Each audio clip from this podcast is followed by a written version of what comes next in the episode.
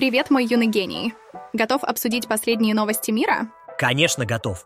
Но помни, мы же друзья и любим подшучивать друг над другом, так что давай без детских обращений. Хорошо, прошу прощения, не удержался. Ну что ж, начнем с Израиля. Там элитная военная группа освободила двух заложников, при этом уничтожив нескольких боевиков. Вот это я понимаю, настоящие герои. Я прямо восхищаюсь их смелостью. Да, это действительно впечатляет. А вот еще одна интересная новость, которая меня заинтересовала. Представь, документ о выделении финансовой помощи Украине, Израилю и Тайваню на сумму 95 миллиардов долларов не был принят. Это огромные деньги. Мне просто не верится в это. Ого, это действительно много. Но давай перейдем к следующей новости. В Германии начали строить новый завод боеприпасов, который будет производить 200 тысяч боеприпасов в год. Представляешь, какой масштаб? Мне кажется, это просто невероятно. Да, это действительно впечатляет. А вот еще одна интересная новость, которая меня заинтересовала. Представь, документ о выделении финансовой помощи Украине, Израилю и Тайваню на сумму 95 миллиардов долларов не был принят. Это огромные деньги. Мне просто не верится в это. Так, мой юный друг, давай поговорим о ситуации, в которую попал один из моих читателей. Женя. Это произошло еще в декабре 2023 года. Женя живет в Украине, и у него случилось горе. Горе? Это звучит серьезно. Что случилось? И почему ты обращаешься ко мне как к ребенку? Ха-ха, ты такой любознательный, как герой из сериала про науку. Но давай вернемся к Жене. 13 декабря 2023 года российская ракета попала между подъездами киевской многоэтажки, где живет Женя и его семья. Женю чуть зацепило, но не сильно. У отца случилось посттравматическое расстройство, с ним работали психологи. Женина 83-летняя бабушка чуть не умерла, но ее спасла скорая. Ого, это звучит ужасно. Как им сейчас? В тот день Женя дал небольшое интервью украинскому каналу. Его квартира полностью разрушена. Газа в доме нет. Отопление до сих пор еле-еле, но жить им больше негде. Он собирает деньги на ремонт, который потихоньку делает, но все очень сложно. Тяжело и дорого. Это звучит как настоящий кошмар. Но почему он обратился именно к тебе? Когда я читала сообщение от Жени, я ощущала его разочарование в людях и глубокое отчаяние. Это чувство, когда тебя все бросили, и ты один, и никто тебе не поможет, а ты сам без сил и на дне, и не можешь помочь себе. Я понимаю, что в таких ситуациях должно помогать государство, но, как говорится, whatever. Я также понимаю, что в такой ситуации Жене можем помочь мы. Так что ты предлагаешь? Просто потому, что не хочется, чтобы кто-то разочаровывался в людях. Мне кажется, это очень плохое и вредное чувство. А еще не хочется, чтобы Женя, мой читатель и твой коридор жил в разрушенной квартире. Нас много, и вместе мы больше, и мы можем больше. Тем более сейчас, когда идет война. Я прошу тебя о посильном донате. Это звучит как отличная идея. Я уверен, что мы все можем помочь Жене. Знаешь, недавно наткнулась на интересную тему. Зумеры и секс. Попросила своего AI-помощника, чат GPT, нарисовать картинку по этому поводу. Но он отказался, сославшись на свои правила.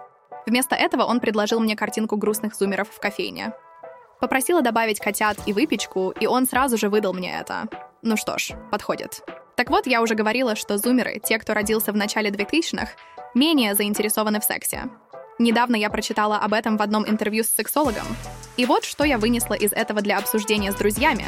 Мы живем в эпоху легкодоступного дофамина и серотонина, и секс — это один из источников этих гормонов. Но знаешь, это не самый простой способ получить их. Можно просто съесть пончик в глазури, и вот тебе радость. Мы живем в эпоху всего быстрого. Быстрой еды, быстрой моды, быстрых свиданий. И секс тоже стал быстрым — что не позволяет развиться окситоциновой привязанности. От этого секса в жизни людей не становится больше. Многие женщины принимают оральные контрацептивы, которые замедляют высвобождение эстрогена, отвечающего за либидо. Это тоже может снижать сексуальное желание.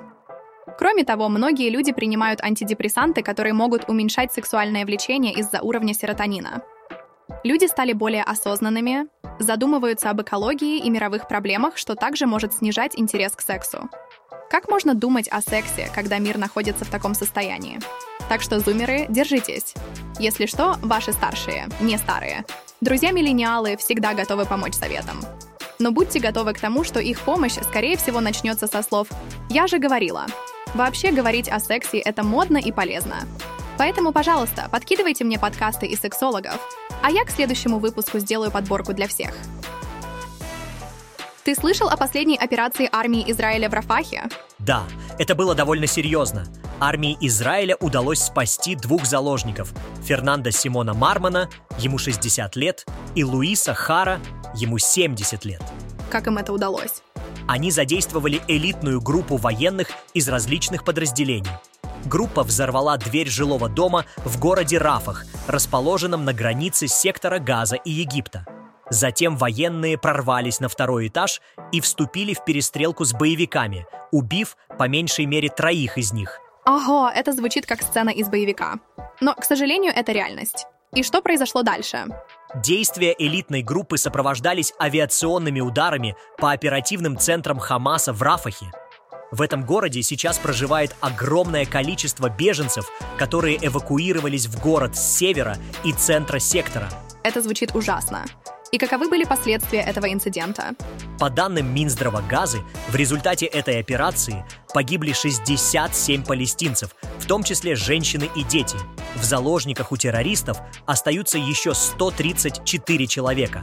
Это просто ужасно. А что говорят международные организации?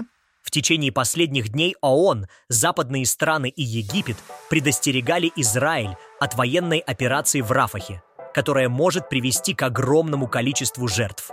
Звучали требования о том, что от операции вовсе лучше отказаться или для начала эвакуировать мирных жителей, однако куда их эвакуировать, не очень понятно.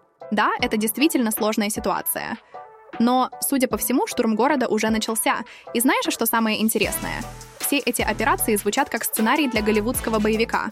Но вот только в фильмах обычно нет такого количества невинных жертв. А мой маленький Эйнштейн – мир полон трагедий. Но давайте не забывать и о других важных событиях. Например, документ о выделении финансовой помощи Украине, Израилю и Тайваню в размере 95 миллиардов долларов все еще не принят. Вчера должно было пройти последнее финальное голосование в Палате представителей, которое контролируется республиканцами. Я не маленький, я уже большой. И, кстати, я больше похож на Ньютона. Но да, это действительно интересно. Так, 95 миллиардов долларов – это же огромная сумма. Интересно, почему они еще не приняли этот документ? Может быть, республиканцы что-то не устраивает? Возможно, мой маленький Ньютон. Но давайте не будем делать предположений. Важно то, что эти страны нуждаются в помощи, и мы надеемся, что скоро они ее получат. И, кстати, если бы ты был в Палате представителей, ты бы проголосовал за этот документ. Важно помнить, что за этими большими числами стоят реальные люди, которым нужна помощь.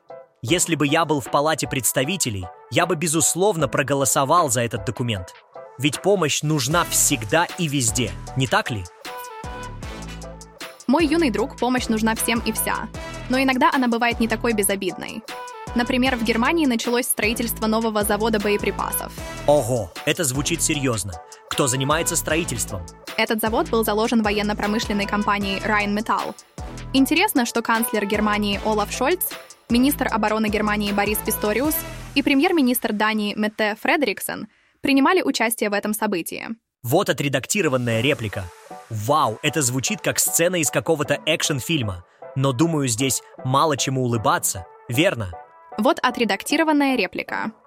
Через несколько лет на этом заводе будут производиться 200 тысяч боеприпасов в год. Это как если бы каждый житель города Ростока получил по одной бомбе в год.